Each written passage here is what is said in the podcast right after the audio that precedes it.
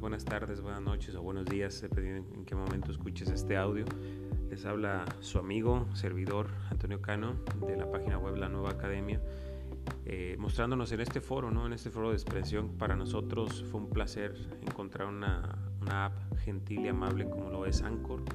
Anchor, esta plataforma, esta app que nos permite expresarnos y, y hacer llegar nuestro mensaje, que es, la, es de alguna manera el símbolo que queremos para que llegue a más oídos, ¿no? que llegue a más oídos, que llegue a más mentes este, este sonar de la nueva academia, de esta plataforma que de alguna manera busca aportar su granito de arena para cambiar la perspectiva actual, la perspectiva pasada y la perspectiva futura ¿no? de muchas situaciones que lamentablemente en las academias pues, no tenemos. ¿no?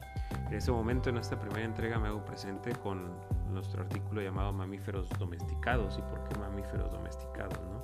Van a decir, o van a empezar a hablar de qué, de animales, pues sí, del animal más pensante, en este caso del ser humano, de aquel mamífero que de alguna manera ha sido guiado o ha sido criado durante toda nuestra vida, ¿no?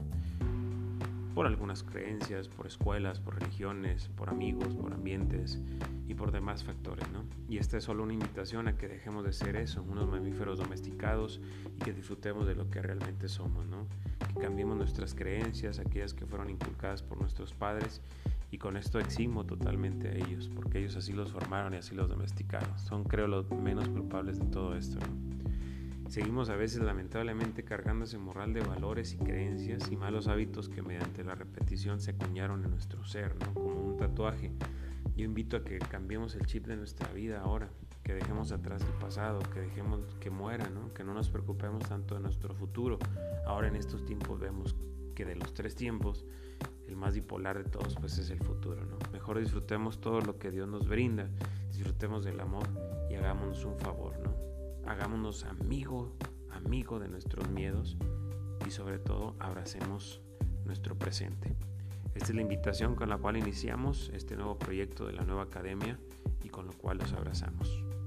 Y recuerden la nueva academia, ser para crecer y todos aprendemos de todos.